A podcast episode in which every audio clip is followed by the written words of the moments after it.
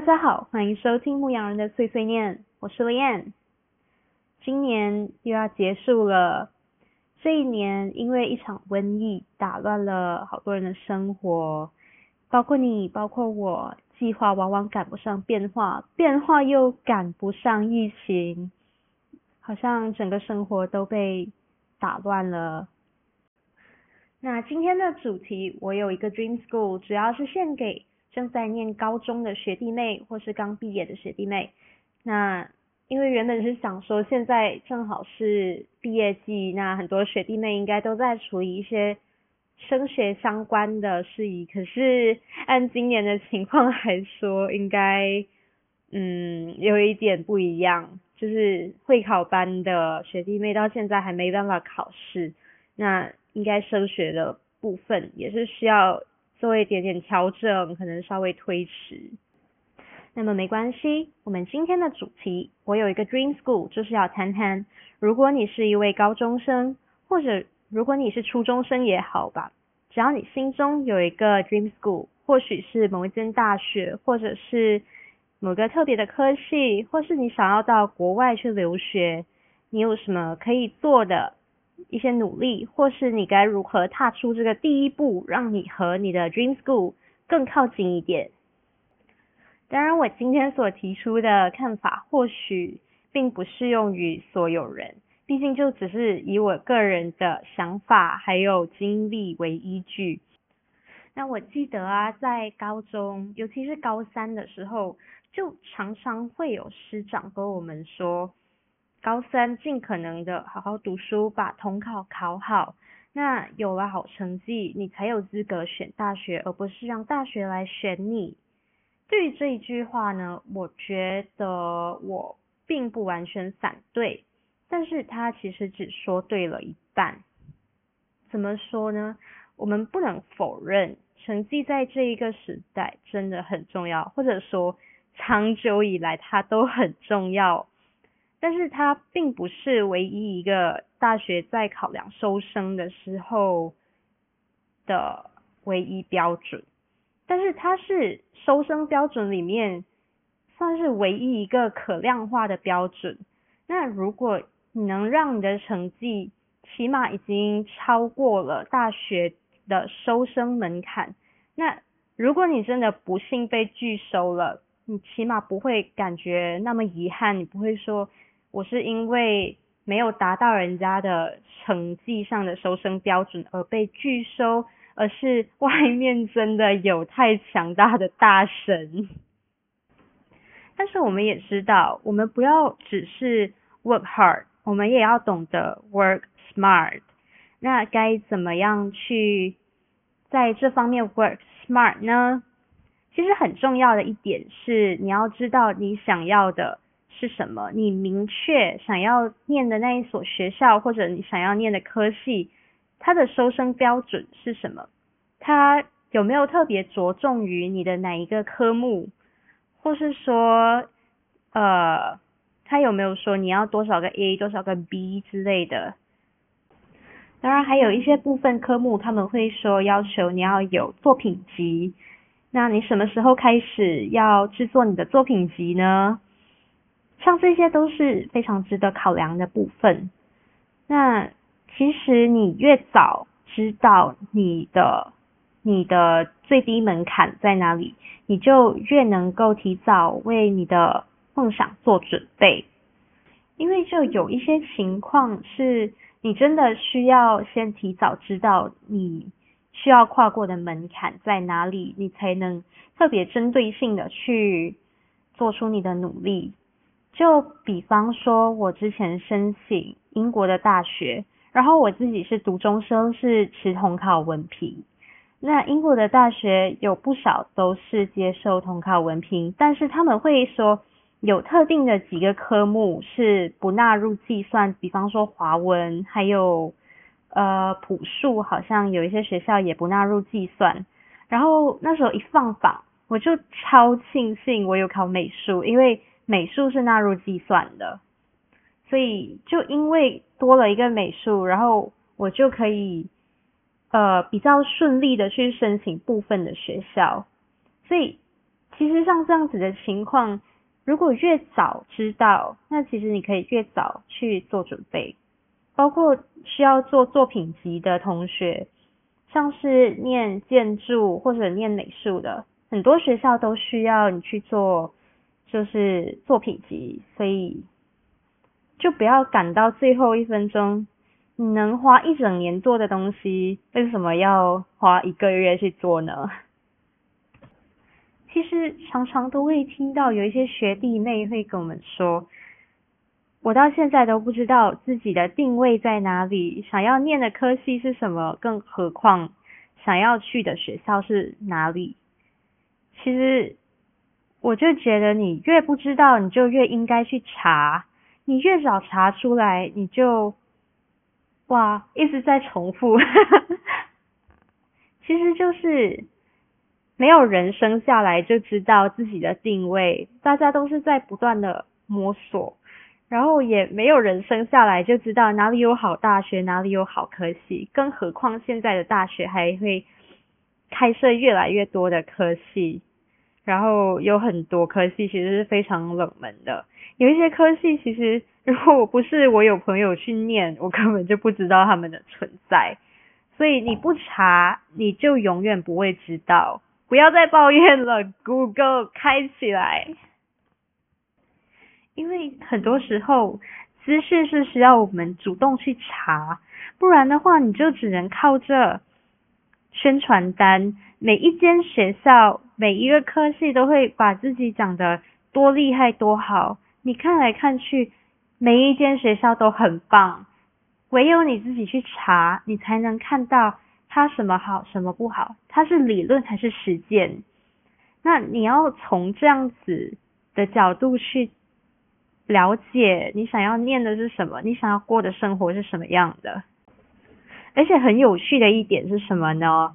有的人查着查着就会突然间找到了自己的路线，大概知道了自己的方向。当然也有人是查着查着，突然间发现原本想好的路线并不适合自己，发现诶这个科系其实它的职涯发展并不是我想要的那样。所以突然间又改跑道了，其实都没关系。当然，这也是为什么前面我就一直在强调，尽早的去做准备，那这样子才会有一个缓冲的时期，让你去慢慢的摸索，慢慢的找到自己的定位，然后做出相应的努力。接下来就是在学业以外的部分。我们该怎么样去努力呢？其实，如果你是已经非常明确知道自己想要的是什么，那其实很简单，你就去阅读相关的书籍，上相关的线上课程，或者是参加相关的社群，其实是不难找到资源。以大多数情况来说，然后也大概知道你需要有什么样的一个。知识基础，就比方说，现在你想要去念设计，你不能让自己连素描都不会，或者是说你想要去念翻译，那其实你就可以在网上去参加一些翻译社群，或者是自己偶尔练习翻译试试看。那其实很多时候你都可以早早的接受这样的资源，甚至。有一些情况下，因为你主动去找，所以你又多了一些机遇，而这一些呃经验经历，如果是与你的呃目标科系相符合，那这些东西写在你的自传或者是个人陈述的话是非常加分，因为这样子呃你的 Dream School 它就可以看得到。这个人他的确是对这个领域有兴趣，而且有兴趣很久，已经是在这一方面有一些呃算是浅薄的认识，所以其实是非常加分的。再来，我们不谈远的，最简单其实就是学校的社团啊。如果你参加的社团和你的目标科系就已经是在相近甚至相同的领域。那其实也是非常好。那一方面你提早有了一点点的体验，那你在选择的时候，可能你走的弯路也比较少，你经验也多一些。可是如果你是不清楚自己的方向在哪里的话，那还是尽可能的让自己的课业以外的生活去丰富一点，因为一般上，如果你的呃经历特别多，或者是你的履历特别丰富的话，也是就就看着好看吧。其实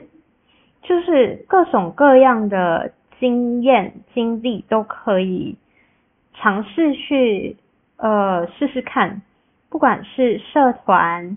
课程、线上课程、社区，呃，或者是当志工，或者是说去假期的时候去打工也好，这些都是非常有价值、非常重要的一些经验经历，都是你的加分点。那如果你可以早早的知道自己的方向，然后。呃，试着有一个嗯明确的方向去累积你的经验，那其实你漂亮的履历不就做出来了吗？那接下来就是语言的部分。那我们都知道，一般上很多大学都会有呃英语的需求，但是其他国家的话，自然也有其他国家的语言需求。那我就打比方说，如果有一同学想到韩国去念书，如果从十岁的时候就想说我要去韩国念书，然后到十八岁毕业了，总不可能这么长的八年里面从来不知道自己需要学韩语。既然从十岁就知道需要韩语，那为什么不要从十三岁的时候就开始自学一些些呢？也许是从一些 apps，也许是看影片，什么简单的方法都好，不一定要真的去报一个韩语班去学，你就先提早的学一点点的基础，那之后你要去怎么说呢？pick up 那个语言的时候，稍微可以简单一点点，因为从中学毕业到申请大学的时间其实真的很短，大概就是。几个月，最多半年，然后你没有理由真的等到中学毕业的那半年去学习，能早开始 就早开始，因为很多时候还需要语言文凭，像是英文的话就需要 IELTS，然后呃，如果是以英国来说的话。呃，我自己我是没有考 IELTS，因为有很多的学校其实他们是接受 STM 的 Triple One Nine，然后因为他们接受这个文凭，所以嗯，我就这样省了考 IELTS 钱，对，就是可以提早去找这样的资料，然后就可以呃算是找到一个省钱或者省事的方法。哎，结果讲了那么久。到最后，我们发现，我今天的分享重点就是提早开始，快点开始找资料，然后做准备。其实真的，我必须讲，这是非常的重要，因为真的是有看到好几位朋友吧，就是因为资料没有做足，然后就错失了很多的 key date 就是呃。在申请的时候错过申请的报名期，或者是因为某某考试报不了，然后又不能申请这个，不能申请那个，然后到最后只能放弃，就非常的可惜。所以可以的话，大概呃在最迟高二的年终的时候，也大概要有所了解，我是这么认为啦。会相对的不会那么措手不及，对。那这一期的内容就到这里啦，先不要走开，我们现在就要来谈谈我们的圣诞节活动。那因为李岩现在人在英国嘛，就想说可以选出一位听众给你寄一张明信片。参加的方式很简单，只要 follow 我们的新开的 Instagram 或者加入我们的 Discord 互互动群，只要选择其一就可以了。那我会把参加的方法张贴在这两个地方，那也会把 Discord 互动群和 Instagram 的连接，呃，注明在我们这一期的节目简介中。那大家都可以去参加哦，只要选择其一就可以了。那活动的截止日期是圣诞节当天，十二月二十五日，不要拖太久，快点去参加，听完就去参加。那我们下一期再见喽，拜拜。